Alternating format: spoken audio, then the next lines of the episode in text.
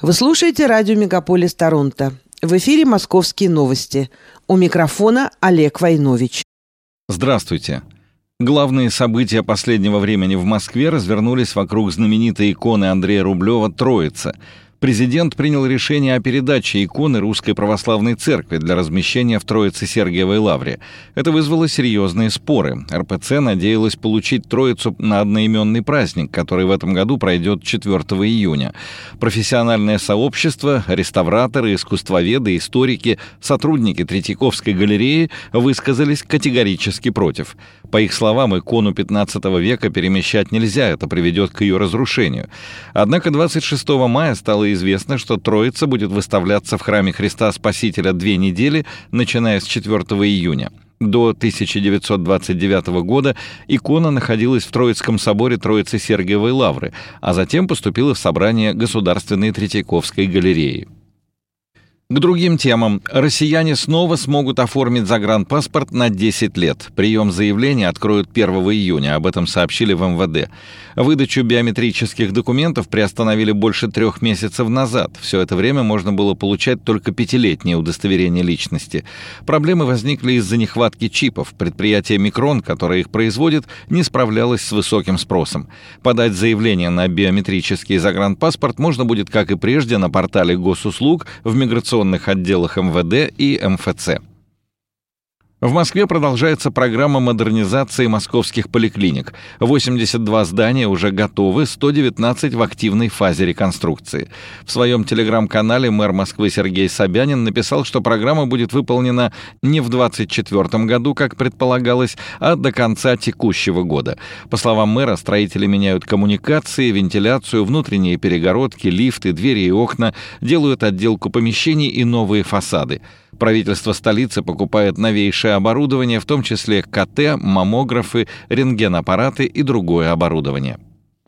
Производство продуктов питания выросло в Москве в первом квартале года. По данным столичного правительства, рекордсмен – рыбная продукция. 11 тысяч тонн за январь-март – это на 17,5% больше, чем в прошлом году. Вырос выпуск шоколада и кондитерских сахаристых изделий. Удалось нарастить производство хлеба, колбасных, мясных изделий и субпродуктов. При этом продукция реализуется не только в Москве, но и в других регионах России и за рубежом, подчеркнули в столичном правительстве о недвижимости. Риэлторская компания «Циан» назвала районы Москвы, где квартиры сдаются быстрее всего. Это Котловка, Метрогородок, Мосренген и Дорогомилово. Если средняя ставка аренды однокомнатной квартиры в Москве составляет 43 тысячи рублей, то здесь не более 35 тысяч. Между тем, около 80% недорогих арендных квартир в Москве сдается нелегально. Их собственники не платят налоги, рассказал представитель агентства недвижимости «Азбука жилья» Роман Бабичев. По его словам, в сегменте дорогого жилья со ставкой аренды более 100 тысяч рублей в месяц в белую сдается примерно 80% квартир. В сегменте дешевого ситуация обратная обратное. 80% квартир сдается в черную, сказал Бабичев. Рекордное количество велосипедистов, около 50 тысяч человек, проехали по Садовому кольцу в рамках весеннего велофестиваля в Москве. В стартовом городке на проспекте Академика Сахарова были открыты фотозоны, квесты, выставки велосипедов, а еще фудкорты, веломастерские, спортивные развлечения. Кроме того, Дептранс подготовил четыре новых фестивальных городка в честь крупных проектов московского транспорта БКЛ, Большая кольцевая линия, Московский центральный диаметр, МЦД и Московский скоростной диаметр, МСД. В этих городках любой желающий мог посетить уличный кинотеатр, фестиваль красок, посмотреть выступления велоцирка и присоединиться к мастер-классам. Криминальные новости – Полицейские в Москве накрыли криминальный бизнес по обналичиванию денег с годовым оборотом в 3 миллиарда рублей, сообщили в МВД. Группа злоумышленников помогала предпринимателям обналичивать и переводить деньги, используя более 20 банковских счетов и реквизитов компании «Однодневок». На них перечислялись деньги клиентов в качестве оплаты за поставку топлива.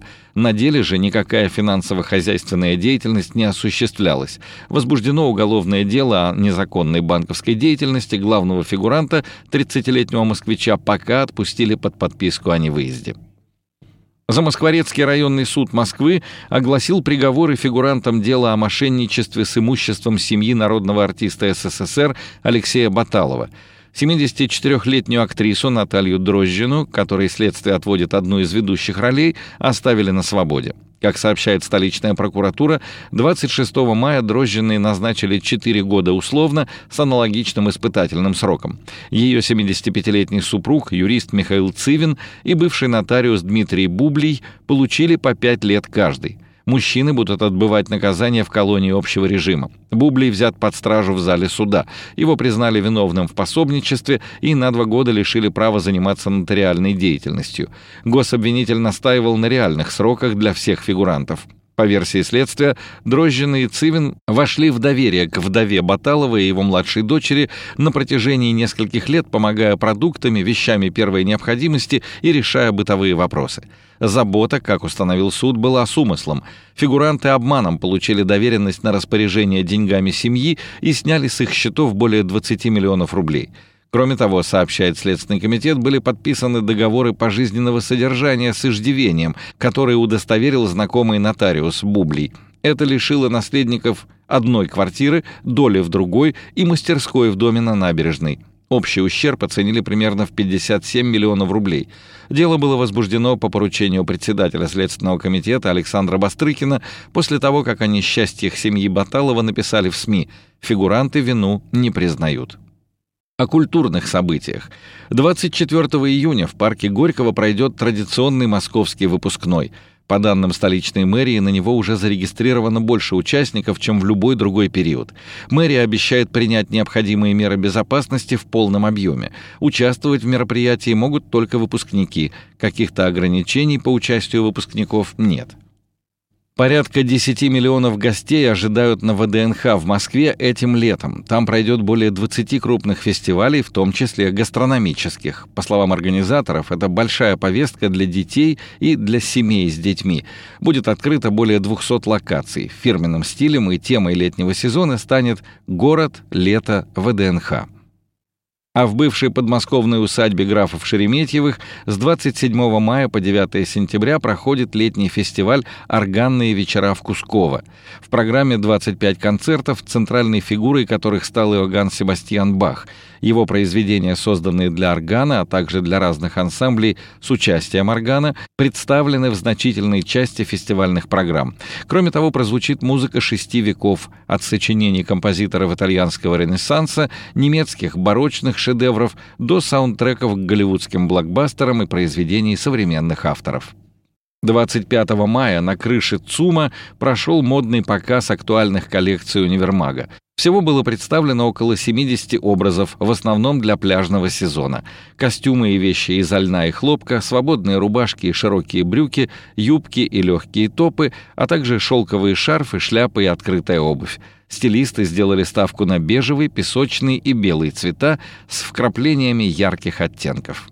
Традиционная акция «Библионочь» прошла, как это и положено, в ночь с 27 на 28 мая, а началась она вечером 27 с «Библиосумерек». Это название получили мероприятия, рассчитанные на юных читателей. Дети вместе с родителями побывали в библиотеках, начиная с 16 часов. Уже в 18.00 начались основные мероприятия. Они продлились до 2 часов ночи. Любопытно, что в этом году площадками «Библионочи» стали не только библиотеки, но и многочисленные культурные центры, музеи, театры, школы искусств, кинотеатры и парки. К акции присоединились больше 160 учреждений культуры. Прошло более 700 мероприятий, выставки, мастер-классы, спектакли, лекции, презентации, квесты и квизы. Главным куратором акции стала Российская государственная библиотека, а центральным событием – литературный марафон чтений, приуроченный к юбилею Александра Островского. В этом году великому драматургу исполняется 200 лет. Марафон охватил всю Россию в режиме реального времени. Он начался на Дальнем Востоке, а финальную точку поставили в Российской государственной библиотеке в Москве. И о погоде подробно – Синоптики рассказали, что средняя годовая температура воздуха в Москве в сравнении с концом прошлого века повысилась на 1,4 градуса. При этом зимний сезон в целом стал теплее на 2 градуса. За счет зимних месяцев увеличилось и количество осадков в целом за год, а летом стала преобладать более сухая погода. Нынешнее лето в Москве ожидается в пределах климатической нормы. Днем плюс 20-25, а 30-градусная жара прогнозируется не раньше июля. Количество осадков за сезон предполагается в пределах 220-270 мм, что также соответствует климатическим показателям. И только июль может быть более дождливым, чем обычно. Однако, если климат потеплеет на 5 градусов, столицу России придется переносить в Сибирь, считает климатолог Алексей Кокорин. А это вполне реально, говорит он. Тогда та жара, которая у нас была раз в 10 лет, будет каждые 3 года. Жить можно, но надо адаптироваться, говорит Кокорин. Это просто другая жизнь. Это значит, что летом в таком мегаполисе, как Москва, наверное, жить будет невозможно. Если действительно будет так плохо, то столицей станет, скажем, Красноярск или Новосибирск, предположил ученый. И тут же успокоил, что хоть такой вариант событий возможен, но является все же маловероятным. Это были новости Москвы. Олег Войнович специально для радио «Мегаполис».